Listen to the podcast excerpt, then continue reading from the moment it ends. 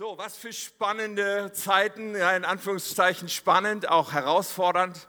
Aber ich glaube, auch in dieser Zeit wird es Möglichkeiten geben, dass das Reich Gottes nach vorne geht. Und vielleicht sind unsere Online-Gottesdienste eine super Möglichkeit, dass du jemandem den Link schickst nächsten Sonntag und sagst, hey, klick dich mal rein, du bist noch nie mitgekommen am Sonntag, aber hier hast du jetzt die einmalige Möglichkeit, unsere Gemeinde wahrzunehmen, bequem vom Sofa aus.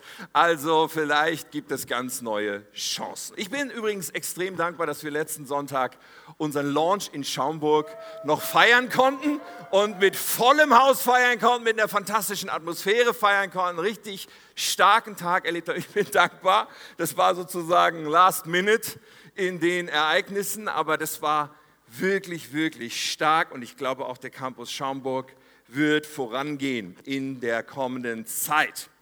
Und beim Start, beim Launch letzte Woche, bei, bei der Eröffnung, habe ich auch eine neue Predigtreihe begonnen. Diejenigen von euch, die da waren, haben das miterlebt.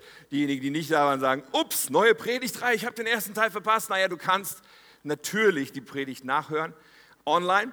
Aber ähm, interessanterweise hat Pastor Tore, der am Sonntagmorgen hier gepredigt hat, zumindest im 10 Uhr Gottesdienst, das Thema auch schon eröffnet, ohne dass es irgendwie abgesprochen war.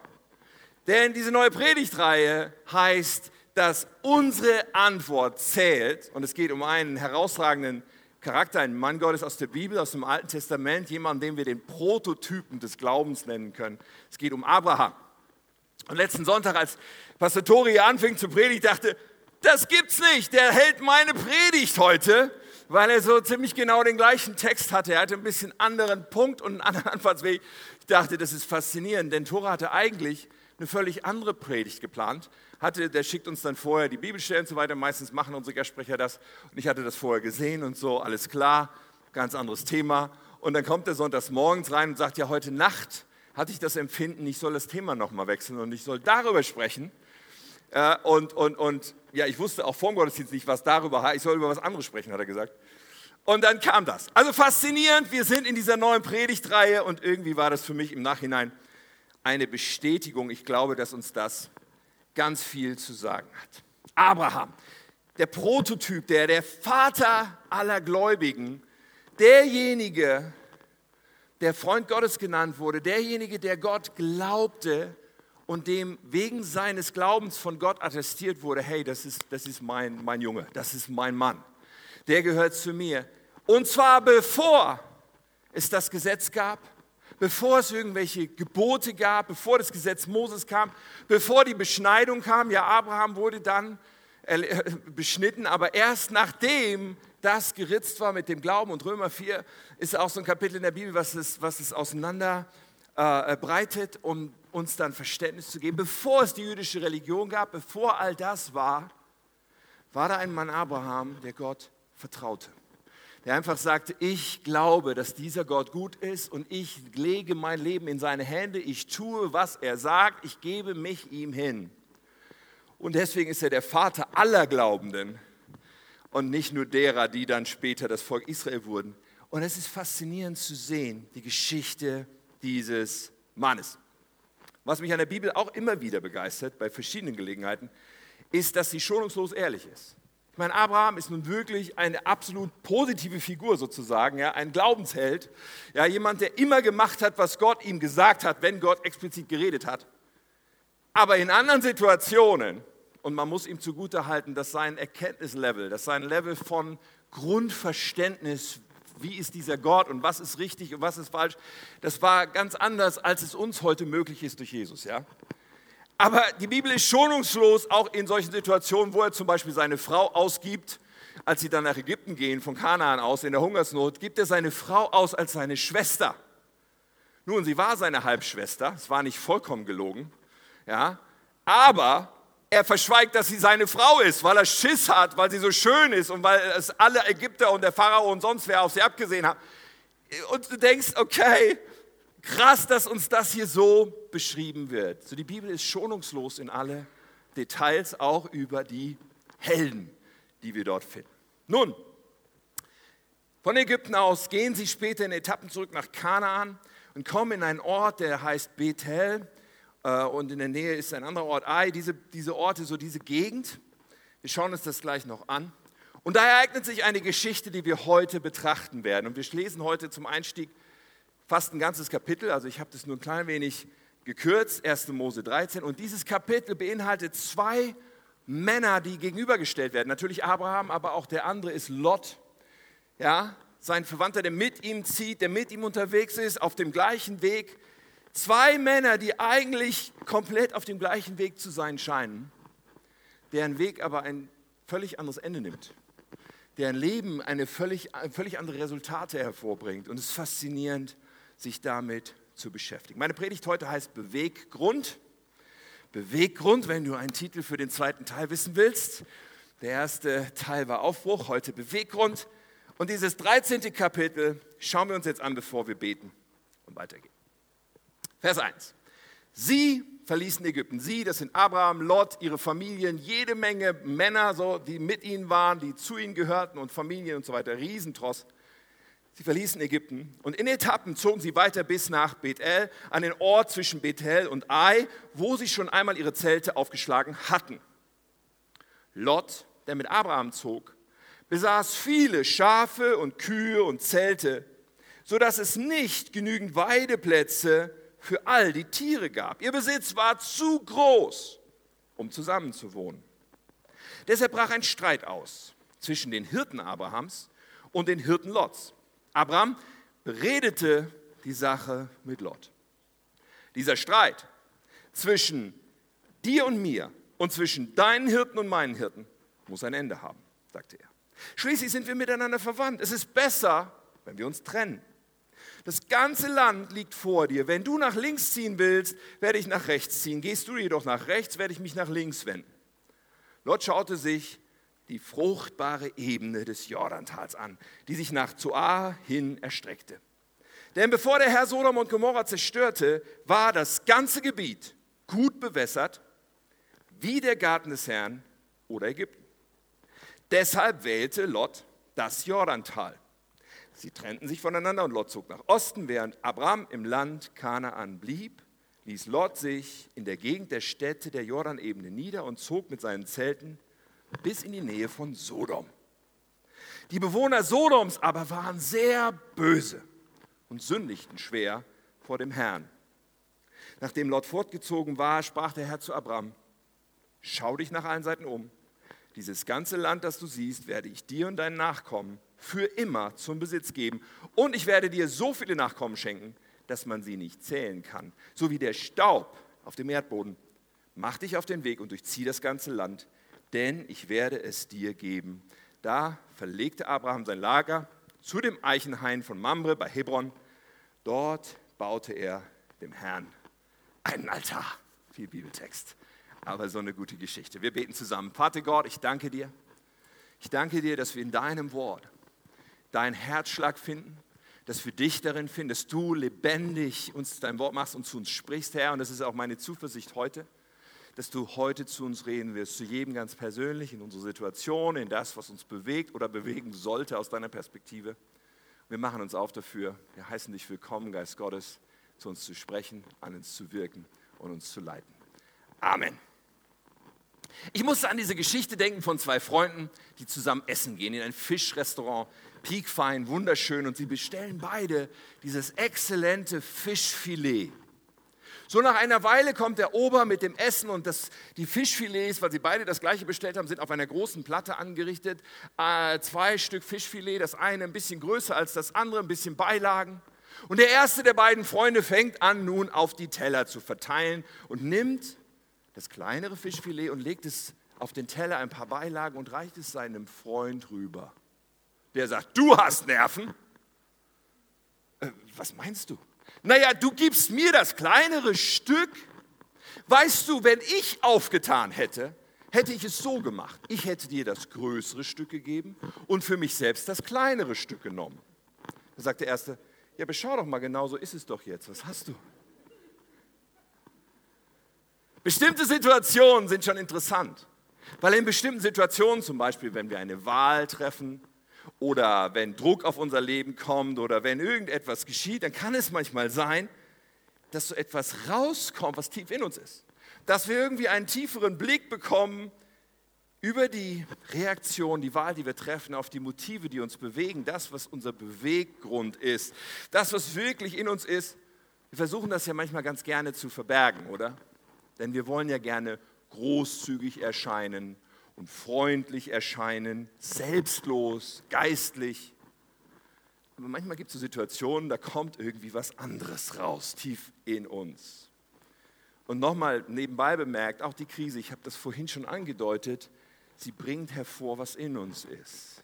Weil solche Situationen, die völlig anders laufen, machen deutlich, ist mein Leben in Gottes Hand auch von meinem tiefsten Innern und Bewusstsein her oder nicht.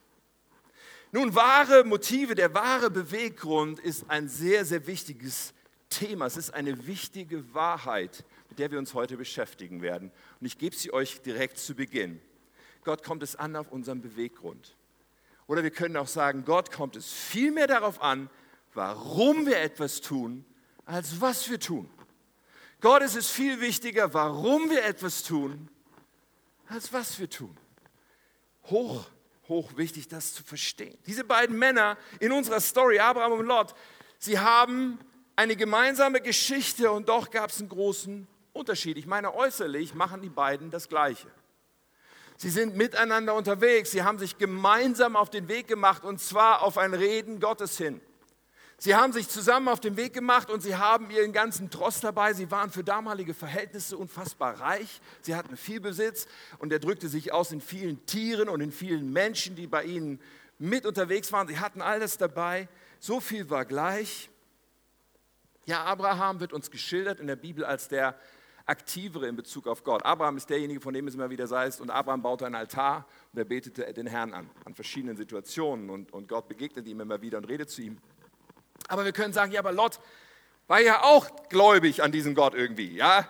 Der hat ja mitgemacht, der ist ja mit auf dieses Wort hingezogen. Und wenn du Lot gefragt hättest, hätte der auch gesagt, ich glaube auch an den Herrn. Ich bin mir sicher. So diese beiden, vieles ist gleich, und doch ist das, was aus ihrem Leben rauskommt, so unterschiedlich. Nun, das Problem der Geschichte ist, wir haben es gelesen, die Herden und die Hirten, die sie sozusagen dabei hatten, ihre, ich weiß nicht, ob Sklaven wahrscheinlich waren oder äh, quasi Angestellte, die kamen sich ins Gehege. Die Herden waren so groß, sie kamen in Streit miteinander. Und Abraham und Lot hatten eigentlich ein gutes Verhältnis. Und Abraham wird aktiv. Er ist der proaktive Teil hier. Er sagt: Hey, hier brauchen wir eine Lösung. Das kann so nicht bleiben. Es ist besser, wenn wir uns trennen. Diese Trennung heißt nicht, dass sie nicht mehr in Beziehung standen. Sie wollen nur statt in einer Region zu leben, in zwei benachbarten Regionen leben. Und äh, wir sehen auch schon direkt im nächsten Kapitel, rettet Abraham Lot, weil Lot war überfallen und gefangen genommen worden. Abraham kommt mit Hunderten von seinen Leuten und macht, befreit ihn und so. Also die waren in Beziehung, die waren weiter close, die beiden, aber sie haben halt gesagt, okay, es wäre doch besser, wir gehen in unterschiedliche Regionen, damit wir uns nicht ins Gehege kommen. Abraham ist der Proaktive und er sagt, okay, Lot, ich überlasse dir komplett die Wahl. Das finde ich ist eine krasse Sache, was er hier tut. Er ergreift die Initiative und er sagt, Lot, du hast die Wahl. Und faszinierend an der Bibel ist für mich auch immer wieder, wenn sie so ganz genau beschreiben, wo, wo das war, die Orte angeben und so weiter, weil das ist überprüfbar. Und tatsächlich können wir das überprüfen und nachvollziehen. Und ich hatte letztes Jahr gemeinsam mit Katja die Gelegenheit, in Israel zu sein und tatsächlich in dieser Gegend zu sein, die hier beschrieben wird. So, da ist zum einen, und ich habe euch mal so eine kleine Karte zunächst mitgebracht, ist dieser Ort, wo sie ungefähr sind, zwischen Bethel und Ai, nördlich des, des Toten Meeres oder auch der, also nördlich von Jerusalem, was darunter liegt, auch auf den Bergen. Und beschrieben werden dann so Orte wie Sodom, Gomorra und es hieß gerade bis nach Zoar. Das ist südlich vom Toten Meer gewesen, dieser Ort. So sie, sie sind auf diesem Berg und ich habe mal so äh, äh, irgendwo eine Karte gefunden, wo so ungefähr das Blickfeld was sie von diesem Berg aus hatten, eingezeichnet war. Natürlich auf der anderen Seite sind auch Berge, da endet das dann wieder, aber sie konnten von dem Ort, wo sie waren, dieses ganze Tal, was da vor ihnen lag, überblicken. Und sie schauten dieses Tal an und diese Talebene und Lot sagt, boah, das ist alles grün, das ist alles fruchtbar, das sieht so saftig und gut aus, das nehme ich. So Lot denkt sich, das ist das Kuchenstück hier das ist das, was richtig cool ist, das wähle ich, wo ich doch die Wahl bekommen habe von Abraham. Ich nehme das, die Ebene des Jordans dort unten.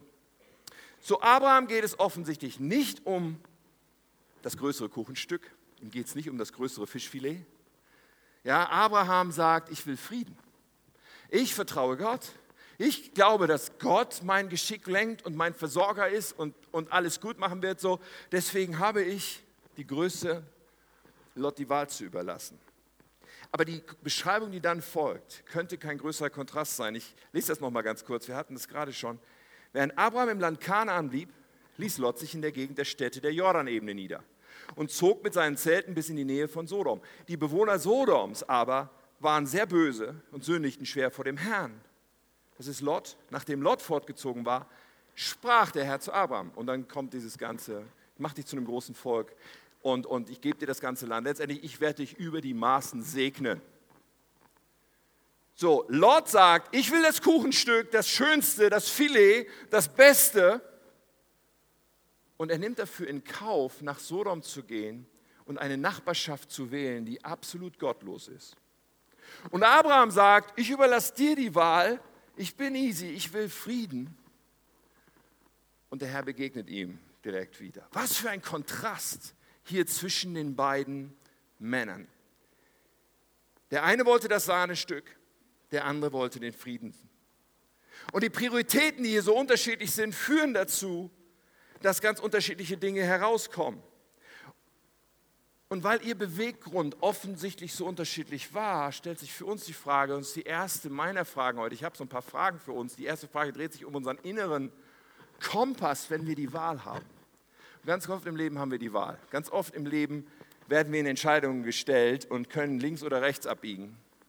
Und was ist unser innerer Kompass? Die Frage lautet, suchen wir unser Bestes oder suchen wir Gott zu gefallen? Das ist eine mega hilfreiche Frage, uns zu stellen. Suchen wir unser Bestes? Oh, das Land ist fruchtbar, sieht super aus. Ich glaube, das ist mein Bestes. Auch dass da Sodom ist, dass diese Menschen so unglaublich gottlos sind, naja, das nehme ich in Kauf. Oder suchen wir Gottes Bestes beziehungsweise Gott zu gefallen? Und die Auswirkungen sind dramatisch. Wenn du die Geschichte weiterliest, vielleicht heute Nachmittag mal in Ruhe so, 1. Mose 12 haben wir letzte Woche angefangen, aber auch später, so 1. Mose 18, 19, da wird Gott Gericht üben. Ich meine, Sodom und Gomorra ist ja bis heute in der deutschen Sprache so das Synonym für absolute Gottlosigkeit. Sodom und Gomorra, das kommt von dieser Story und von den Ereignissen, die sich da ereignen und davon, dass Gott irgendwann sagt, das ist so krass, ich setze hier einen Stopp, ich vernichte Sodom und Gomorra. Und das Interessante ist, die Bibel beschreibt diese ganze Ebene, dieses Jordantal, als super fruchtbar, wie der Garten des Herrn und wie Ägypten. Ich war letztes Jahr da und ich habe ein Foto gemacht. Und das Foto habe ich euch mitgebracht. So sieht es jetzt aus. Und das ist ziemlich genau auf der Höhe des Toten Meeres, zwar auf der anderen Seite vom Toten Meer, als Sodom und Gomorra war, also auf der äh, westlichen Seite. Aber so sieht das aus. Fruchtbar. Ich meine, gut, das ist viele Jahre her, 4000 Jahre, da kann sich das Klima verändern oder sonst was, aber im Grunde beschreibt es der Text ja auch, bis Gott Sodom und Gomorra zerstörte, war das fruchtbar und wunderschön. Jetzt sieht es so aus. Die Auswirkung, die Frucht von Lots Entscheidung ist eine Wüste, eine Salzwüste. Das, das ist auch, ja, dieser See, den wir dort sehen, das Tote Meer, ist absolut tot, weil der Salzgehalt so hoch ist, dass dort keine Fische etc. leben. Wahnsinn. Und Gott, ja, Gott schickt extra einen Engel, um Lot rauszuholen. Deswegen, ich glaube, Gott, Lot hat sich ja nie von Gott losgesagt in dem Sinne. Und Gott ist so gnädig, schickt Engel vorbei. Ist auch eine krasse Geschichte, was da alles geschieht. Aber die Engel sagen, komm Lot. Und Lot will noch seine Family mitnehmen. Seine Schwiegersöhne lachen ihn aus. Also noch nicht Schwiegersöhne, die sollen seine Schwiegersöhne werden, die sind verlobt. Aber seine Frau und seine Töchter kommen mit ihm und er flieht mit ihnen. Doch auch seine engste Familie war schon geprägt von Sodom. Seine engste Familie mit ihm, weil seine Frau, es war so klar gesagt worden, schaut euch nicht um, wenn Sodom vernichtet, schaut euch nicht um. Aber seine Frau hat ihr Herz noch dort. Sagt ich, ich habe dies eigentlich, ich wollte da nicht weg. Sie schaut sich um und sie erstarrt zu einer Salzsäule, sagt die Bibel.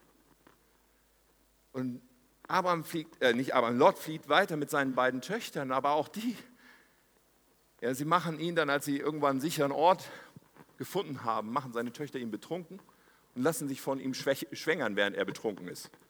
Interessante Family. Interessante Family. Sodom hatte Einfluss genommen. Lot hatte ignoriert, dass die Menschen, mit denen wir leben, uns immer prägen werden. Zeig mir deine Freunde und ich zeig dir, wer du werden wirst. Nicht nur wer du bist, sondern wer du werden. Die Menschen, mit denen du am intensivsten dein Leben teilst, werden Einfluss auf dich nehmen. Welche Menschen hast du vielleicht in deinem Leben, wo du sagst, oh, wenn ich das so betrachte, nee, nee, so werden wie der will ich nicht, mit dem ich da ständig zusammen bin, aber ich werde ja auch nicht so wie der. Mach dir doch nichts vor. Die Menschen, mit denen du dein Leben intensiv teilst, die werden dein Leben prägen. Lot hat das ignoriert. Lot hat gedacht, das habe ich im Griff. Ich kann da in Sodom wohnen, aber ich werde nicht wie Sodom werden. Aber es hatte Einfluss auf ihn und es hatte Einfluss auf seine Familie. Und so viele Menschen, auch Christen, ignorieren diese Wahrheit und treffen Entscheidungen, ohne zu schauen, was bedeutet das für meine wichtigsten Beziehungen? Was bedeutet das für den Grund, wo ich mein Leben reinpflanze. Also meine Überzeugung ist, Kirche, der Grund, in dem wir unser Leben pflanzen, die Beziehungen, die wir dort bauen, sind so entscheidend, ist so wichtig, mit Leuten zusammen zu sein, die Menschen des Glaubens sind. Aber wie oft habe ich das erlebt, dass jemand sagt, oh, ich habe dieses Jobangebot in der und der Stadt. Und du fragst, ja, ist denn da auch eine Kirche, in die du dann eine lebendige, wo, ja, die dich, habe ich, muss ich mal sehen. Oder jemand sagt, oh, ich, ich will studieren und den Studiengang, den gibt es nur in der und der Stadt. Schön und gut. Aber hast du dir überlegt, was für einen Grund hast du da, um dich einzupflanzen, ohne das zur Priorität zu machen, eine Entscheidung zu treffen? Finde ich fatal. Wenn Menschen sagen, oh, das Haus, wir kaufen das da, ist so günstig. Ja, unsere Kinder weiß ich auch nicht, wie die zur Church kommen oder wie die irgendwie. Ehrlich? Ja, ich meine, das kann ich nicht von vorne pauschal sagen, nur ich glaube, es ist so wichtig, ob wir Entscheidungen treffen und dabei wirklich zur Priorität machen, dass wir mit den richtigen Menschen unser Leben teilen und nicht nur andere Faktoren das bestimmen. Mit welchen Menschen teilen wir unser Leben? Das ist die zweite Frage, die ich uns mitgeben möchte. Mit welchen Menschen teilen wir unser Leben? Nicht, dass wir sagen, ach, das wird schon nicht abfärben, ich werde schon nicht so werden wie die. Oder es gibt so viel zu lernen in dieser Geschichte. Zurück zu unserem Hauptpunkt. Gott geht es immer um unseren wahren Beweggrund, um das, was die Motive unseres Herzens sind. Ähm, letzte Woche habe ich diesen Vers schon gehabt. Ich finde ihn so genial. Ich habe ihn einfach nochmal mitgebracht. 1. Chronik 28, Vers 9. Der Herr sieht ins Herz der Menschen und versteht es. Er kennt jeden unserer Gedanken. Das ist unglaublich. Und dann diese starke Zusage. Wenn du ihn suchst, wirst du ihn finden. Gott kommt es auf das Warum an, viel mehr als auf das Was. Das habe ich schon gesagt. So die Motivlage ist das, die so viel darüber auswirkt, wie Gott auch in unserem Leben wirkt. Welche Motive wir haben, wird so viel Unterschied dafür machen, ob Gott unser Leben segnet, ob Gott seine Wege mit uns gehen kann, ob wir das an Schutz und an Plan Gottes erleben für uns, was er eigentlich vorgesehen hat. Ich glaube, da gibt es einen Riesenzusammenhang, dass Gott sich unser Herz anschaut und danach der Grad dessen, wie stark Gott bei uns wirkt, auch entschieden wird. Diese Wahrheit ist allerdings zweischneidig. Sie ist zweischneidig, weil sie gehört aus meiner Sicht vor allem dahin, wo wir unser eigenes Leben anschauen. Diese Wahrheit ist sehr zweischneidig, wenn wir andere anschauen und sagen, oh, bei dem läuft es nicht so oh bitte, lass uns nicht anfangen, dann zu sagen, auch bestimmt stimmen die Motive nicht. Er muss nur mal Buße tun. Ja, und manche Menschen schauen wir an und sie gehen durch Schwierigkeiten oder durch Krankheit und durch, durch Probleme. Hey, lass uns uns hüten, diesen Zusammenhang da herzustellen, weil wir haben nicht die Verheißung, dass es uns immer gut geht und dass uns alle Probleme erspart bleiben. Selbst einem Abraham sind nicht alle Probleme erspart geblieben und all den anderen, die wir aufzählen könnten. Aber wenn es um uns selber geht, ist diese Wahrheit von höchster Bedeutung, uns klarzumachen, Moment mal, ich möchte ein Leben führen, was Gott leiten kann, was Gott segnen kann, was Gott prägen kann. Deswegen will ich immer wieder sagen, Herr, schau in mein Herz und halt mir den Spiegel vor. So wie es ähm, David gebetet hat im Psalm 139, erforsche mich Gott und erkenne mein Herz, prüfe mich und erkenne meine Gedanken, zeige mir. Das ist nämlich das Problem, wir wissen oft selber nicht ganz genau, was da tief in unserem Herzen ist. Wir brauchen den Heiligen Geist. Wir brauchen dieses, dieses Element, dass wir Gott einladen, uns zu zeigen, was da los ist. Zeige mir, wenn ich auf falschen Wegen gehe und führe mich den Weg zum ewigen Leben. Das Problem ist, dass unser Herz verschlagen ist. Dass unser Herz uns gerne mal was vormacht. In Jeremia 17, Vers 9 wird es so ausgedrückt. Arglistig, ohne Gleichen ist das Herz und unverbesserlich wer kann es ergründen? Wir haben eine enorme Fähigkeit, uns selber Dinge rund zu quatschen und uns selber einzureden, dass doch alles super ist.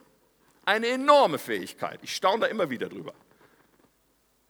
Arglistig ist das Herz. Wer kann es ergründen? Und dann sagt Gott, ich, der Herr, erforsche das Herz und prüfe die Nieren, um jedem zu geben nach seinen Wegen entsprechend der Frucht seiner Taten. Ja, er schaut sich unsere Motive an und ja, sein Wirken in unserem Leben orientiert sich an dem, was er da sieht. So, ich will Gott sagen, hey, erforsche mein Herz, zeig mir, wo ich falsch liege, zeig mir, wo meine Motive schief sind, zeig mir, wo ich selbstlos sein sollte, aber egoistisch bin, zeig mir. Erkenne mein Herz. Gott kommt es darauf an, warum wir etwas tun, viel mehr als was. Ist das, was in unserem Herzen ist, unser wahre Motiv ist, ist Gott ausgeliefert. Und dieses Prinzip, das sehen wir quer durch die Bibel, das sehen wir von Anfang an. Wir sehen ja schon in der Geschichte von Kain und Abel, diese beiden Brüder, die beide Gott ein Opfer bringen. Und Gott nimmt das eine Opfer an und das andere nicht. Und du denkst erstmal, wenn du es oberflächlich liest, was ist das denn? Aber wenn du genauer hinschaust, siehst du, der eine bringt Gott das Beste und das Erste, was er hat. Und der andere bringt Gott so irgendwie den Rest. Und Gott sieht das Motiv. Deswegen reagiert es so unterschiedlich. Und du siehst das quer durch die Bibel und auch Jesus redet ganz viel über Motive. Redet ganz viel über die Bedeutung von Motiven. In der Bergpredigt zum Beispiel, in, Matthäus 6 geht es ganz viel um Motive. Und ich habe mal nur so ein paar Satzanfänge aus dem Abschnitt, könnt ihr mal in Ruhe lesen, mitgebracht. Matthäus 6, hier redet Jesus und sagt, nehmt euch in Acht, wenn ihr Gutes tut, dann tut es nicht öffentlich, nur damit ihr bewundert werdet. Später, wenn du einem Bedürftigen etwas gibst, Posaune es nicht heraus, wie es die Heuchler tun. Wenn ihr betet, seid nicht wie die Heuchler in aller Öffentlichkeit, wo jeder sie sehen kann. Wenn ihr fastet, so tut es nicht öffentlich. So Jesus sagt wieder und wieder, wenn du dies tust, wenn du dies tust, wenn du dies tust, wenn du dies tust, Klammer auf. Er sagt nicht, falls du das tust, sondern er meint immer, wenn du das tust. Also er setzt voraus, dass wir all diese Dinge tun. Klammer zu. Aber er sagt, dann geht es ums Motiv. Tu es nicht öffentlich, dass es jeder sieht. Tu es nicht so, damit du gesehen wirst und um gesehen zu werden, als großzügig, als geistlich, als betend, als fastend, als gutes tuender Mensch zu erscheinen. Er adressiert die Motive. Wir wollen so gerne bewundert werden. Wir wollen so gerne geistlich erscheinen. Gott hat mich mal ermahnt, als ich zu jemandem gesagt habe, ich bete für dich. Das sagt man so leicht, oder? Jemand erzählt einem irgendwas, eine Not, und man sagt, ja, ich bete für dich. Und dann einmal war es so, dass Gott zu mir sagte, wirklich? Ja, wirklich? Ich meine, ja, ich bin heute sehr viel vorsichtiger damit, jemandem zu sagen, ich bete für dich. Weil ja, ich möchte für Menschen beten und ja, die Not von Menschen berührt mich auch. Aber wenn ich ganz ehrlich bin, ich schaffe nicht immer dieses Ich bete für dich auch in die Tat umzusetzen. Jedenfalls, wenn ich es öfter mal sage, kann das sehr schnell passieren, dass ich es gar nicht tue. Und Gott hat mich so angesprochen, sagt, hey, wenn du das sagst, dann tu es auch. Dann stehe auch zu diesem Wort. Und sonst ist es nur eine Worthülse, die wir sagen, um geistlicher zu erscheinen, als wir es sind. Und an so vielen Stellen können wir dieser Versuchung erliegen, an so vielen Stellen können wir, kann uns das über die Lippen kommen, Dinge, die uns nur geistlich erscheinen lassen. Oder ich meine in Social-Media-Zeiten, ich staune immer, wenn ich das so sehe, im Pausen jemand postet, ich mache jetzt sieben Wochen ohne Fasten und mache jetzt sieben Wochen ohne dies, das, jenes, was auch immer und poste das erstmal. Oder ich mache äh, Bible Shredding. Was ist Bible Shredding? Das heißt nicht, den, die Bibel zu nehmen und durch den Aktenvernichter zu schieben, sondern Bible Shredding, das sagen Leute, wenn sie sagen, ich lese jetzt die ganze Bibel in einem Monat durch. So turbomäßig. Und das kann man machen, ja. Ich habe nichts dagegen, ich habe auch nichts gegen sieben Wochen ohne. Oder wenn jemand so seine stille Zeit postet und so seine Bibel dahinlegt und sein Notizbuch und seine Kaffeetasse und dann ein Foto macht für Instagram, dann frage ich mich immer, ich meine, schön, dass du deine stille Zeit machst, aber warum muss das die ganze Welt wissen? Oder warum muss das die ganze Welt? Wir haben alle dieses Ding in uns, oder? Oh, ich, ja, ich mache gerade was Gutes, wie kann ich es jeden wissen lassen?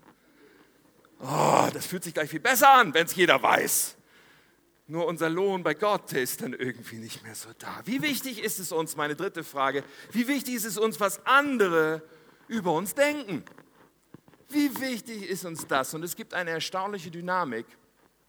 Wenn uns wichtig ist, was andere über uns denken, ist uns automatisch nicht mehr so wichtig, was Gott über uns denkt. Da gibt es so ein Entweder-Oder. Entweder wir haben Menschenfurcht oder Gottesfurcht, ist der fromme Ausdruck. Entweder wir richten uns nach dem, was Menschen denken. Oder, nicht beides. Oder wir richten uns nach dem, was Gott über uns denkt. Und so ein bisschen wie die Fortsetzung, der B-Teil davon, wird auch gleich die vierte Frage sein, wie ist es, wenn wir dienen, wenn wir mitarbeiten in der Kirche, wenn wir uns engagieren, wenn wir sagen, ich mach mit. Wie wichtig ist uns, dass da jemand Danke sagt? Oder wie wichtig ist uns, dass wir auch mal diesen Herzschlag-Award bekommen? Oder in irgendeiner Weise geehrt werden für das, was wir tun? Versteht mich nicht falsch, wir in dieser Kirche, wir sind überzeugt von Ehre, von Wertschätzung, wir tun das, so viel wir irgendwie können, hoffe ich, oder gerne noch mehr. Ja? Wir wollen es tun, es ist großartig. Wir haben einen Wert, der nennt sich Ehre. Aber ganz wichtig dabei ist Folgendes. Ehre ist wichtig für den, der Ehre gibt. Das ist das geistliche Prinzip. Wenn ich andere ehre, wird Gott mir das zurechnen, ja. Aber Ehre darf niemals wichtig sein für den, der Ehre empfängt. Und wenn aus unserem Mund so Sätze kommen wie, oh, ich werde hier gar nicht gewertschätzt und da wird mir gar nicht Ehre entgegengebracht und das ist überhaupt nicht richtig, dann verrät das nur ganz viel, was nicht gesund ist in mir, wenn ich so etwas sage. So wie wichtig ist dir das, dass Leute dir Danke sagen? Wie gesagt, Danke sagen ist super, aber es darf nicht das sein, weswegen wir etwas tun. Es darf nicht der Beweggrund sein. Es darf nicht das Motiv sein. Deswegen heißt die vierte Frage, suchen wir Lohn?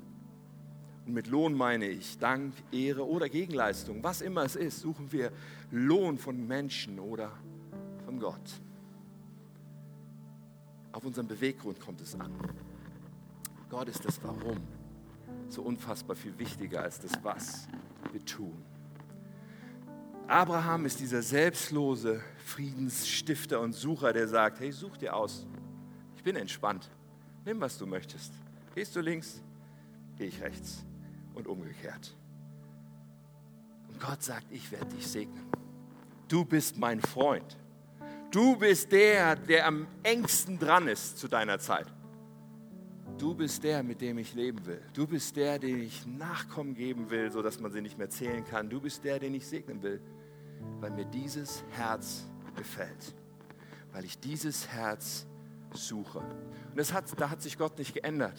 Über die Jahrtausende hinweg. Gott sucht Selbstlosigkeit bei uns und dass wir selbstlos Menschen Gutes tun, den Menschen, die wir lieben, unserer Familie, unserem Ehepartner, unseren Kindern, unseren Nachbarn und Freunden, aber auch selbst den Menschen, die wir gar nicht kennen, dem Fremden.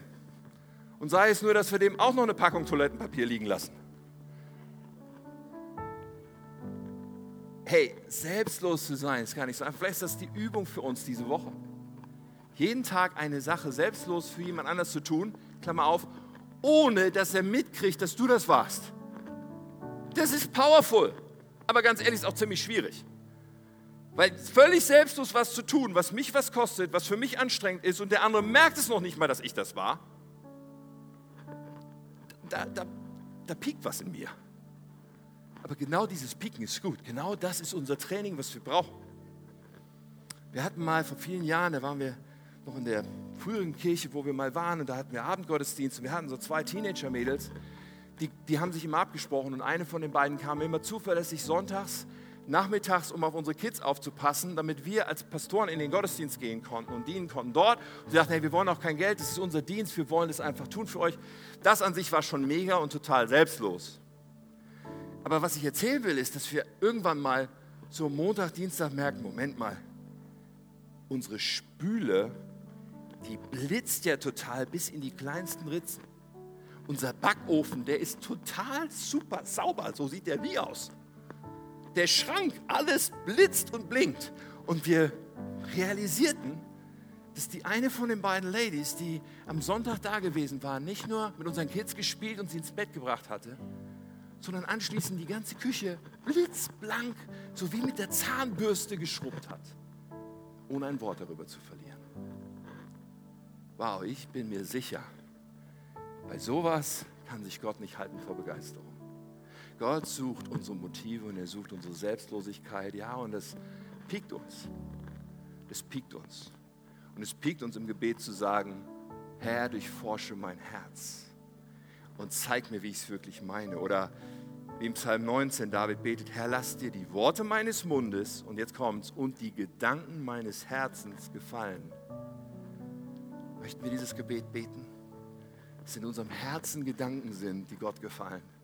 Dass tief in uns, manchmal da, wo wir es selber so schwer überhaupt erkennen können, ein Motiv ist, was Gott ehrt, ihn begeistert. Ich habe die vier Punkte hier oben, die vier Fragen nochmal alle auf einer Folie.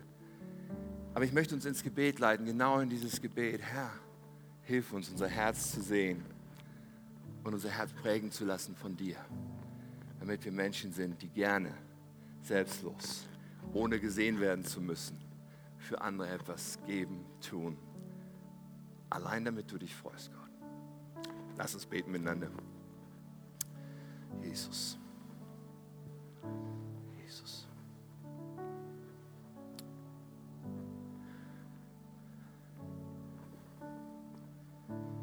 Himmlischer Vater, das ist so eine andere Perspektive, zu verstehen, dass du unser Herz siehst.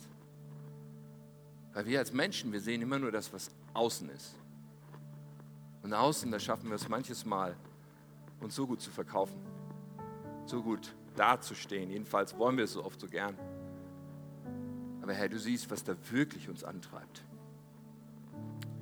Und Herr, wir wollen immer wieder, weil es ist ein, ein lebenslanges Ding, wir wollen immer wieder ganz bewusst diesen Modus wählen, dieses Ziel wählen. Herr, unser Herz soll stimmen. Die Motive, die Beweggründe, die da wirklich sind, Herr, die sollen dich ehren, die sollen dir gefallen. Wir wollen die Prioritäten richtig setzen. Wir wollen uns mit Menschen umgeben, die ein Einfluss sind, der uns näher zu dir zieht. Und wollen unser Leben so leben, dass es auf dich ankommt, auf deinen Applaus und auf den Lohn, den du nur schenken kannst. Geist Gottes, ich bete, dass du jetzt wirkst, dass du Menschen gerade jetzt berührst, auch vielleicht an Punkten, wo wir Korrektur brauchen. An Punkten, wo du uns gerade Situationen wieder vor Augen führst, wo wir genau so nicht lebt und unser Herz genauso nicht ausgesehen hat. Aber Herr, du kommst immer mit Gnade, mit einer Einladung. Ja, jetzt etwas anders zu tun, vielleicht eine Sache gut zu machen oder eine Sache einfach auszugleichen, auch gegenüber einem anderen Menschen. Aber uns auch zu positionieren, heute, morgen, diese Woche. Wir wollen selbstlos handeln. Präge unser Herz. Füll uns mit deinem Frieden.